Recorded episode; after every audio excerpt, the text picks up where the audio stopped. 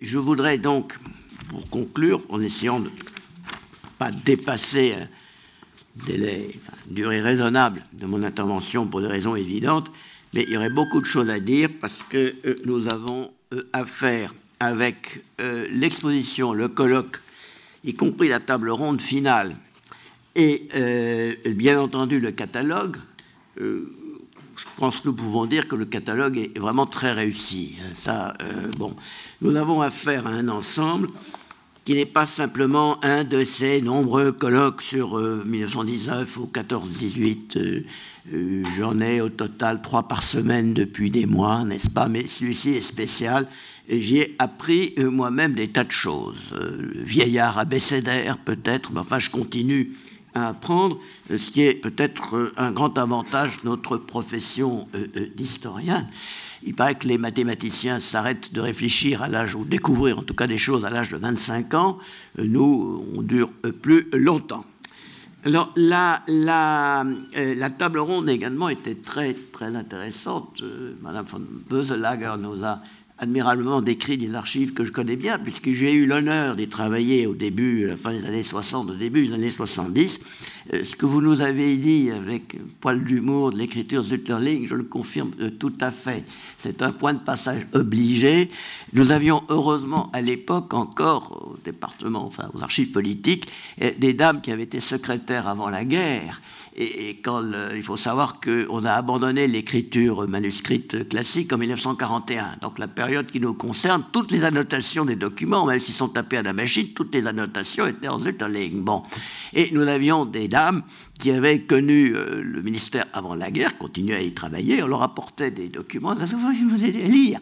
Et là, oui, bien entendu, ça veut dire ça. Et le record absolu, je vous dis ça pour vous abuser, madame, euh, c'était euh, le baron von Neurath. Euh, vous voyez ce que je veux dire?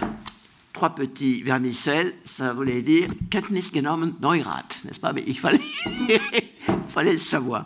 Euh, et en tout cas, euh, c'est là, autour de ces archives allemandes, où nous avait rappelé l'histoire, qu'à partir de euh, Wadenhall, et ensuite, quand elles sont revenues à Bonn lors de la création de la commission internationale, euh, dont le représentant, le membre français était le professeur Beaumont, que j'ai représenté trois ans à Bonn, c'est là qu'a commencé un travail international de réflexion euh, sur, disons, le le traité de, Versailles, surtout ses suites. On travaillait sur les années 20, enfin c'était directement lié, et il suffit de prendre la liste des noms des collaborateurs de cette commission euh, pour avoir tout un panel de l'historiographie internationale contemporaine. Ça a été un lieu de euh, collaboration scientifique approfondie. Euh, je tiens à souligner ici, nous étions installés au ministère à Bonn avec nos bureaux, j'avais une vue sur le Rhin, Madame bon, Rheinblick, et euh, nous avions accès euh, aux archives de la façon la plus euh, totale. bon, donc c'était un, très grand moment. Je rappellerai ici le nom et la mémoire du professeur Jacques Barietti, qui a été un de mes prédécesseurs et que beaucoup d'entre vous ont connu, ou en tout cas dont ils connaissent les œuvres. Alors, le euh, deuxième grand avantage euh, de euh, cette séquence, c'est de pousser la chose jusqu'en 1923. Et, c'est là que nous avons pris connaissance, conscience, conscience au sein du conseil scientifique réuni par le musée de l'armée, par le Quai d'Orsay à l'occasion de la préparation de cette conférence, qu'en fait, les Français sont trop obnubilés par 1919 pour des raisons qu'on peut comprendre, mais que la séquence complète euh, va bien jusqu'en 1923. Euh, euh, Je ne veux pas dire que l'histoire s'arrête en 1923, bien entendu, mais il y a un ensemble qu'il faut étudier de façon complète, ce qui est fait ici. Autre grand avantage, ce n'est pas simplement la France et l'Allemagne, l'Allemagne et la France, l'Angleterre, l'Italie, la Belgique, c'est toute l'Europe dans le sens le plus large du terme. Autre euh, avantage, la préparation de l'exposition, du colloque et nos euh, volumes de, catalogue euh, a réuni étroitement diplomates, militaires, géographes, conservateurs et historiens. De même qu'à l'époque, eh bien, pour les traités de paix, les diplomates et les militaires, je le souligne, c'est un des points aussi qui sont apparus, ont collaboré, ainsi que les géographes, bien entendu, n'est-ce pas euh, on en a eu des exemples extrêmement frappants et euh, c'est une euh, profonde vérité. Les historiens aussi, les historiens aussi, ils sont présents dans les comités d'études. Le français a été évoqué par Madame Davion, mais il y a eu l'équivalent, j'en dirai un mot ailleurs. Et bien entendu, les conservateurs d'archives qui ont réussi en particulier, mais pas seulement, dans les nouveaux États à recueillir, sauver, préserver et classer euh, euh, une masse de euh, documentation. Et c'est un, on, a pris conscience d'autre part que les traités, les traités constituent un ensemble juridique extraordinairement complexe, car tous les historiens ne sont pas forcément spécialistes de droit international, et ils n'ont pas toujours présent à l'esprit qu'un traité s'accompagne ensuite d'une série d'instruments de ratification, euh, d'instruments euh, souvent de déclarations interprétatives, de suites diverses. Euh, le traité de Versailles, c'est en fait toute une série de traités euh, j'en possède un, exemplaire. Il n'y a pas que le traité, il y a le pacte de la SDN, et puis ensuite il y a les traités de garantie dont je dirais un mot. C'est un ensemble. Faut bien, ce sont des ensembles liés, mais c'est aussi très important, ils sont liés entre eux. Bon. Et euh, euh, d'autre part, alors là, ça j'ai appris, parce que bon, je doutais bien, mais j'ai eu enfin une démonstration précise par vos collègues conservateurs et par les géographes du Quai d'Orsay les frontières, ensuite, sur le terrain, on les précise. Il faut les préciser, il faut les marquer. C'est le problème des limites, n'est-ce pas? Et euh, ça ne se fait pas tout seul. Vous avez vu, vous avez compris tout le travail que ça a représenté. Et euh, parfois, dans certaines euh, régions, on est obligé de prendre d'évidentes précautions. c'est tout à fait passionnant. Je commencerai par évoquer les préparatifs. Nous avons eu euh, donc euh, euh, l'exposé de Madame Davion sur le comité d'études. Il faut savoir que le volume que Madame Davion a publié à partir des documents ils étaient diffusés à dactylographiés, sous forme dactylographiés. Hein. donc un nombre d'exemplaires limité, mais enfin tous les membres, bien sûr, du comité d'études et les directions principales, euh, Quai d'Orsay, Major et sans doute aussi la présence de la République, avaient leur exemplaire, mais on en a retrouvé, on a retrouvé qu'un seul dans les papiers Charles Benoît, qui était membre de, l'Institut, la bibliothèque de l'Institut. Le volume publié est tout à fait passionnant, mais il n'est pas extrêmement épais. L'équivalent britannique, car les Anglais aussi ont eu leur réflexion pour préparer la paix, s'appelle les Peace Books.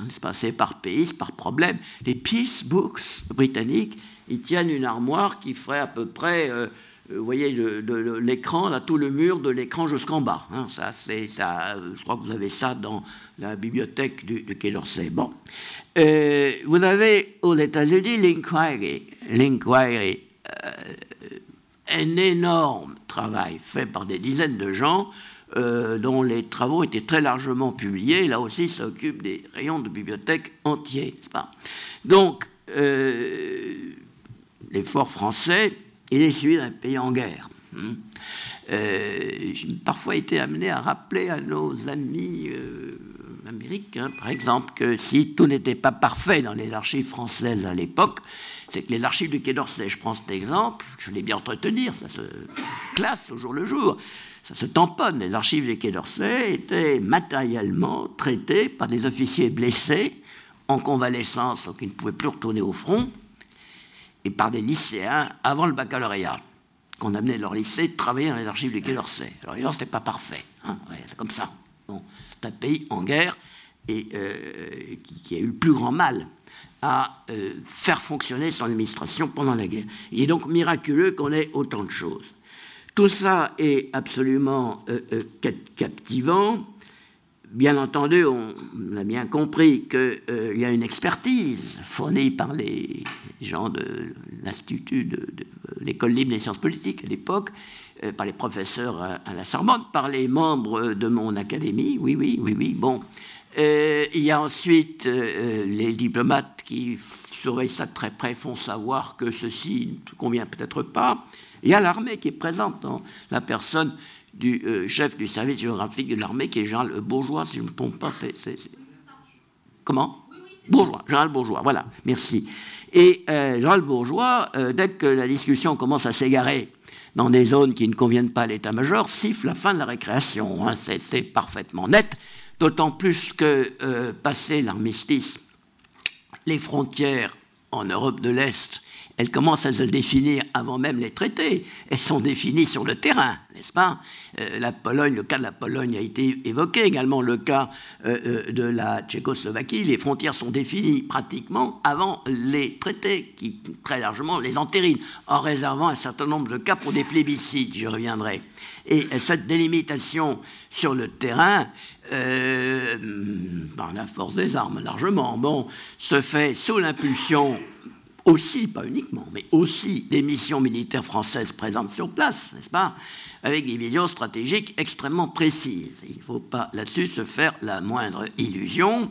Euh, tout ça est euh, parfaitement. Les archives de Vincennes sont évidemment euh, essentielles pour toutes ces questions. Elles ont été très justement évoquées hier au cours de notre conférence. les, les militaires ont une vision extrêmement nette, judicieuse, ça, je bon, mais extrêmement net en tout cas, et clair de ce qu'ils souhaitent comme frontière pour la France, euh, y compris la frontière militaire sur le Rhin, je dis bien militaire sur le Rhin, et, d'autre part en Europe orientale pour constituer ce que l'on appelait la barrière de l'Est, c'est-à-dire la Pologne, la Tchécoslovaquie, la Roumanie et le Royaume des Serbes, Croates et Slovènes. C'est la barrière de l'Est. Le terme est parfaitement clair, donc il faut qu'elle soit aussi solide que possible sur le plan euh, stratégique. Ça, c'est très bien. Alors, évidemment, le résultat, euh, il est ce qu'il est, j'y reviendrai. Néanmoins, néanmoins, si vous lisez les comptes rendus euh, qui sont à peu près verbatim, à peine résumés du comité d'études, vous constaterez que tous les points délicats sont mentionnés, quelle que soit la recommandation faite, quelle que soit la suite donnée à cette recommandation du comité d'études, souvent il n'est pas suivi, mais au moins tous les points délicats sont repérés. Et tous ont sauté dans l'entre-deux-guerres, après la Deuxième Guerre mondiale, et continuent dans certains cas à sauter jusqu'à maintenant, n'est-ce pas? C'est extrêmement intéressant. Hein. Vous avez toutes les lignes de fracture de notre heureux, sympathique continent, si j'ose le dire au passage, repéré par tous ces spécialistes qui savent bien que là, ça ne va pas passer tout seul. Voilà. Bon, c'est pour ça que c'est tout à fait fascinant et très, actuel. Je recommanderais cette lecture. Euh, mais euh, euh, voilà. c'est un congrès de sociétés savantes aussi, le congrès de Versailles.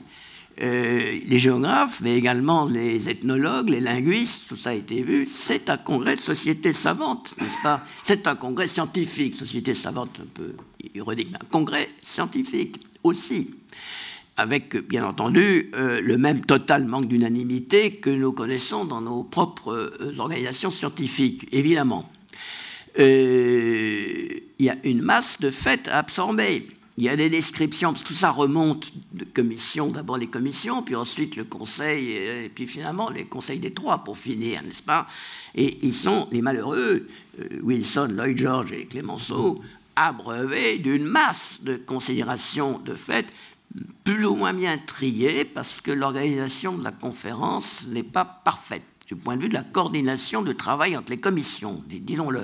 Bon, là, euh, le secrétaire général de la conférence, monsieur l'ambassadeur du Tasta, et ses services n'ont pas été, à mon avis, tout à fait à la, hauteur. Par la suite, on veillera à ne pas reproduire euh, l'embouteillage qui s'est euh, produit à ce moment-là.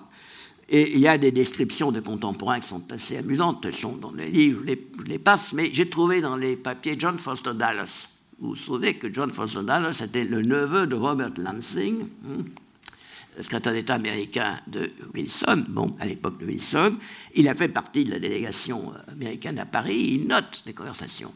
Et un jour, au cours d'une réunion de la délégation américaine, tout ça est noté, ils ont les meilleures archives. Bon, on dit au président Wilson, oui, mais bon, là, vous voulez faire ça, mais il y a les faits. Facts, Mr. Pennell, facts. Et vous savez ce que répond le malheureux Wilson? I'm tired of facts. Bon, mais euh, tenez compte, s'il vous plaît, de, ça, parce que c'est intellectuellement euh, très négligent. Alors, bien entendu, tous ces traités euh, forment, constituent un bouleversement, avec une curiosité, n'est-ce pas, qui venu à l'esprit en écoutant tous ces exposés, j'ai découvert des choses, y compris sur les archives du Quai d'Orsay, dans lesquelles j'ai travaillé, puis j'ai travaillé, fait ma thèse la Première Guerre mondiale. Bon. Euh, pourquoi a-t-on mis tant de temps en France, au Quai d'Orsay, pas vrai pour les militaires, tant de temps euh, pour euh, reconstituer les fonds en partie détruits, dispersés, déplacés pendant la guerre, comme ça nous a été fort bien expliqué? Pourquoi a-t-on mis tant de temps? Bon, par exemple, euh, on a retrouvé 300 euh, microfilms euh, faits par les Allemands pendant la guerre, qui n'étaient pas de bonne qualité, ce qui certainement pose un problème. Mais quand j'étais à Bonn, une fois de plus, on avait voulu exploiter les microfilms des papiers Ribbentrop qu'on avait fait microfilmer à la fin. Le microfilm était de très mauvaise qualité, n'était pas lisible. Et le représentant britannique à la commission, qui faisait partie du département historique du Foreign Office, a dit, écoutez, on s'en charge si vous voulez prêter. Et il est revenu avec des photocopies qui étaient pas parfaites, mais parfaitement lisibles. On lui a demandé, mais comment avez-vous fait? On a confié ça à la Royal Air Force. Royal Air Force My Foot, pas euh, ce sont les services euh, britanniques équipés pour ce genre de choses. Donc, euh, conseil que je donnerais, si ces microfilms existent toujours, serait de les confier aux services spécialisés dont les moyens techniques dépassent tout ce que vous pouvez imaginer. Bon. il n'y a visiblement pas eu une priorité alors je sais bien que le Quai d'Orsay avait beaucoup de choses à faire, y compris le rapatriement de beaucoup d'archives d'ambassades, les suites, euh, entre guillemets, de la décolonisation, y compris l'indépendance d'Algérie. Il y avait énormément de choses à régler, mais euh, très franchement, euh, je pensais qu'on avait presque rien sur la conférence de la paix. Parce que c'était ce qu'on me disait. Il n'y avait rien, pratiquement rien dans les inventaires il y avait des choses qui étaient au moins potentiellement utilisables et qui n'étaient pas encore euh, reclassées, n'est-ce pas? Alors, euh, il y avait une pudeur, je le dis très franchement, monsieur le directeur, vous bouchez vos chasses aux oreilles, il y avait une pudeur, incontestablement, une forme de gêne. Je m'en rends mieux compte avec le recul et vous m'avez hier, les uns et les autres, tout à fait éclairé.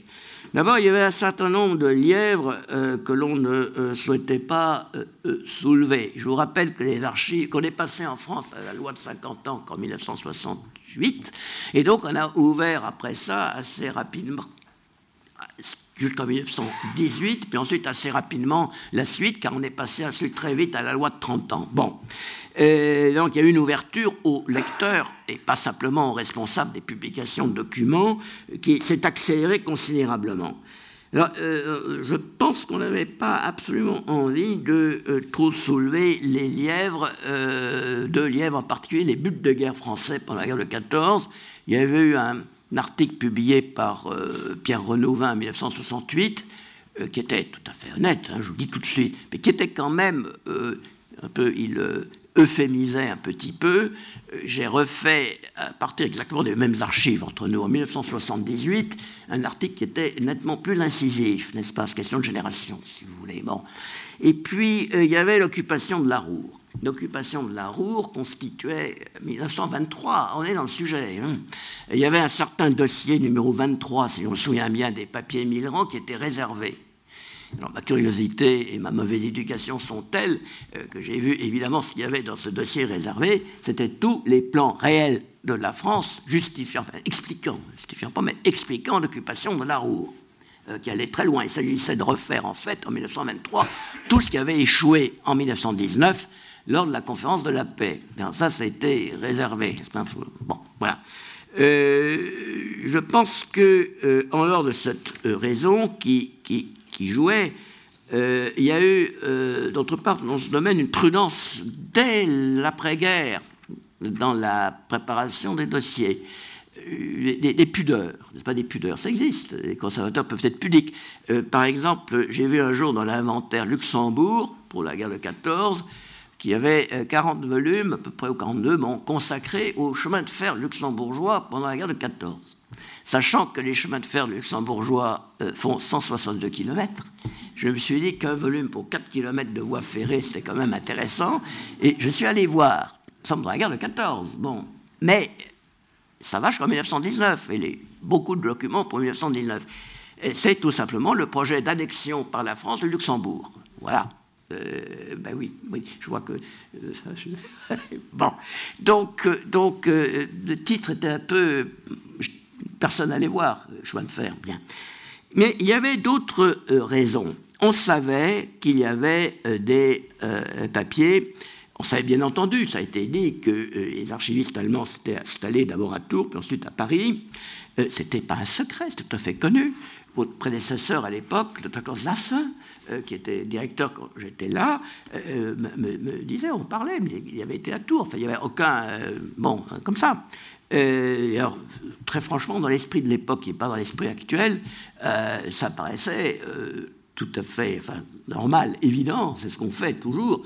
Je dois vous dire que j'ai pu travailler pour ma thèse sur la série AP grâce à l'inventaire constitué par les archivistes allemands.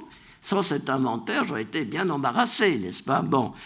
Puis, malgré tout, il y a eu en 1971 la publication du livre d'un autre euh, historien qui avait travaillé dans les archives françaises, Ludwig Zimmermann, Frankreichs Ruhrpolitik von Versailles bis zum Dosplan, 1971. J'ai retrouvé ça dans ma bibliothèque. Je passais la nuit à le retrouver, mais je l'ai retrouvé.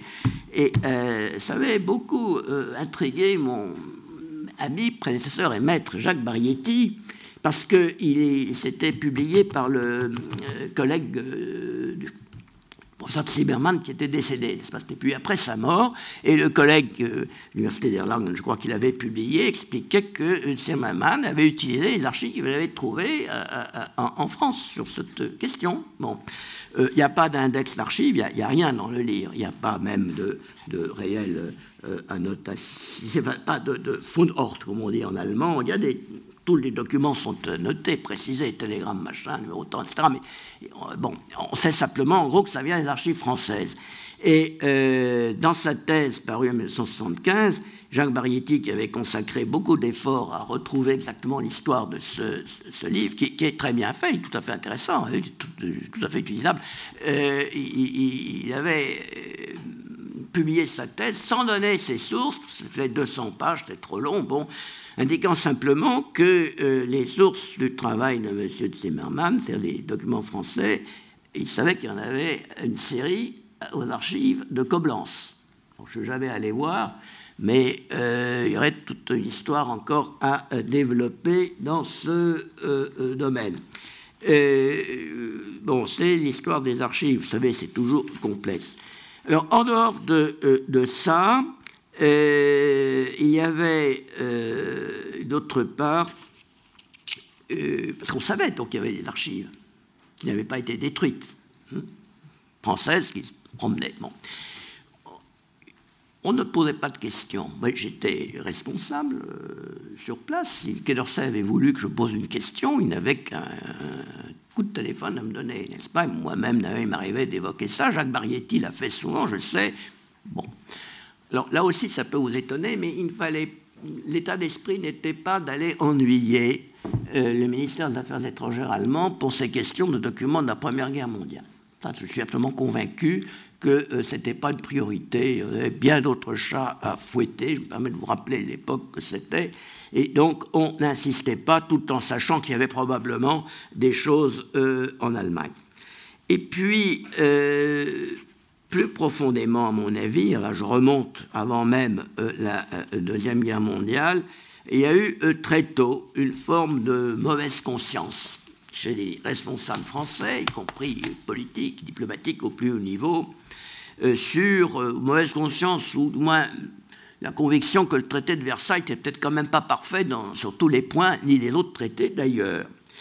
Par exemple, dès 1926, au moment où des entretiens de Thoiry, après les accords de Locarno entre Stresemann et Briand, il y a des conversations très approfondies entre Français et Allemands. Alors, compte rendu français de la conversation est toujours vague, mais compte rendu allemand est beaucoup plus précis. Et euh, dès 1926, Briand et Berthelot, secrétaire général, euh, disent à leurs interlocuteurs allemands que oui, effectivement, le corridor euh, polonais, c'est pas une très bonne idée mais que là, peut-être un jour, bon. Euh, comment voulez-vous que les Allemands soient pas révisionnistes euh, si les Français ne le sont pas devenus progressivement et dès 1926, beaucoup plus tôt Alors ça aussi, euh, bon, certaines prudences. Bon. et qui a été ensuite poursuivi je vous raconterai une anecdote pour détendre l'atmosphère ou vous amuser. Dans les années 90, peut-être 1995, un, diplomate du Quai d'Orsay euh, m'a dit écoutez, nous avons décidé de faire quelque chose de gentil pour les Allemands. Ça, revient tous les cinq ans à peu près, vous savez. Bon, quelque chose de gentil, et j'ai eu une idée, on pourrait déclarer le traité de Versailles nul et non avenu. Je dis, monsieur le conseiller, quelle belle idée. Alors comme ça, on rend l'Alsace-Lorraine ce qui a mis un terme à la discussion euh, tout de suite, n'est-ce pas? Bon, même chose pour Trianon. C'était passionné par l'histoire de la délimitation précise, commune par commune, en tenant compte au niveau local des intérêts économiques. Tout à fait passionnant, car l'encre du traité de Trianon n'a même pas eu le temps de sécher que le président du Conseil, euh, euh Millerand, et son euh, secrétaire général, qui n'est autre que paléologue, hein, euh, très inquiet de la poussée de la Russie bolchevique euh, vers euh, l'Europe centrale, c'est en pleine guerre russo-polonaise, se demande s'il ne faudrait pas essayer de reconstituer un ensemble viable en Europe centrale, comprenant la Hongrie, en lui faisant on ne va pas changer le traité, mais des concessions territoriales à la marge, c'est-à-dire dans le sens de ce qui a été dit sur les modifications pour une commune, l'intérêt économique. Essayez d'utiliser ça. Quand vous lisez les documents français en rapport avec ce qui nous a été expliqué sur les délimitations, on comprend très bien.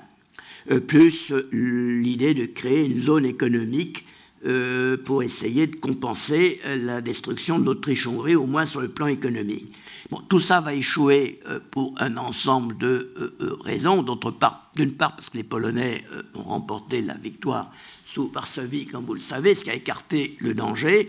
Et d'autre part, la plupart des responsables français ont trouvé que Milran et son équipe étaient allés beaucoup trop loin beaucoup trop loin dans cette voie qui risquait en particulier de fragiliser la, Tchécoslovaquie. Hein. ça, c'est tout à fait évident.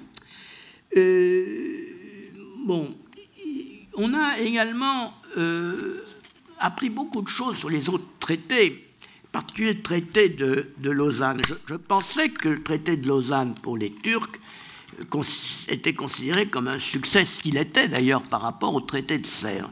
Et compris avec intérêt qu'il y a eu au Parlement, l'Assemblée turque, une opposition quand même pour voter à cause de certain nombre de regrets. Bien entendu, personne ne prétendra que les traités étaient parfaits, en particulier pour le Moyen-Orient, je pense que c'est tout à fait euh, clair. Je euh, terminerai euh, néanmoins par deux remarques. Il est évident que la formule de l'État-nation, qui est le modèle du traité de Versailles, ne s'adapte pas toujours parfaitement dans la situation concrète de l'Europe. D'autre part, euh, à partir du moment où les empires centraux avaient perdu la guerre, hmm, il est très difficile d'imaginer une paix radicalement différente. Vous n'imaginez pas 4 euh, millions, 3 millions de Polonais restant en Allemagne, ainsi qu'un million et demi d'Alsaciens-Lorrains restant en Allemagne après la défaite du Reich. Vous n'imaginez pas le maintien de l'Autriche-Hongrie qui s'était décomposé avant même d'ailleurs l'armistice de Villa hein, je tiens à le euh, rappeler. Donc euh, euh, les traités ne sont pas totalement arbitraires, loin de là. D'autre part, la carte de l'Europe d'aujourd'hui, malgré des transformations, n'est pas tellement différente de celle de l'Europe de Versailles. Elle est même peut-être plus proche de celle de 1919-1923 que de ce qu'elle était en 1945, 46, 47. D'autre part, le traité de Versailles introduit des nouveautés dans le droit international qui sont importantes, les plébiscites, euh, c'est la première fois qu'on le fait systématiquement, on ne l'avait pas fait avant, sauf le cas très particulier de la Savoie en 1860, et également des traités de garantie pour les minorités dans les nouveaux pays. Ils doivent signer ces traités de garantie qui font partie de l'ensemble euh, pour garantir les droits individuels, je sais bien individuels, mais quand même les droits de leur minorité. Et donc, euh, malgré tout, l'œuvre de 1919, 1923, euh, si on ne parlera pas d'une Europe de Versailles comme on a pu parler d'une Europe westphalienne ou une Europe de Vienne, a quand même euh, constitué une réalité. évitons donc de rejeter tout ce qui a été fait sans, sans réflexion. Euh, ce qui pourrait avoir des conséquences euh, encore euh, aujourd'hui, n'est-ce pas? Et rappelons pour finir que si le Sénat américain avait ratifié le traité de Versailles, les dispositions prévues par les Américains pour gérer, par le président Wilson, pour gérer la suite, essayer de, de l'Arménie aux réparations, etc., essayer de gérer les choses qui, de toute évidence, n'avaient pas été bien réglées à Versailles, auraient été réglées différemment.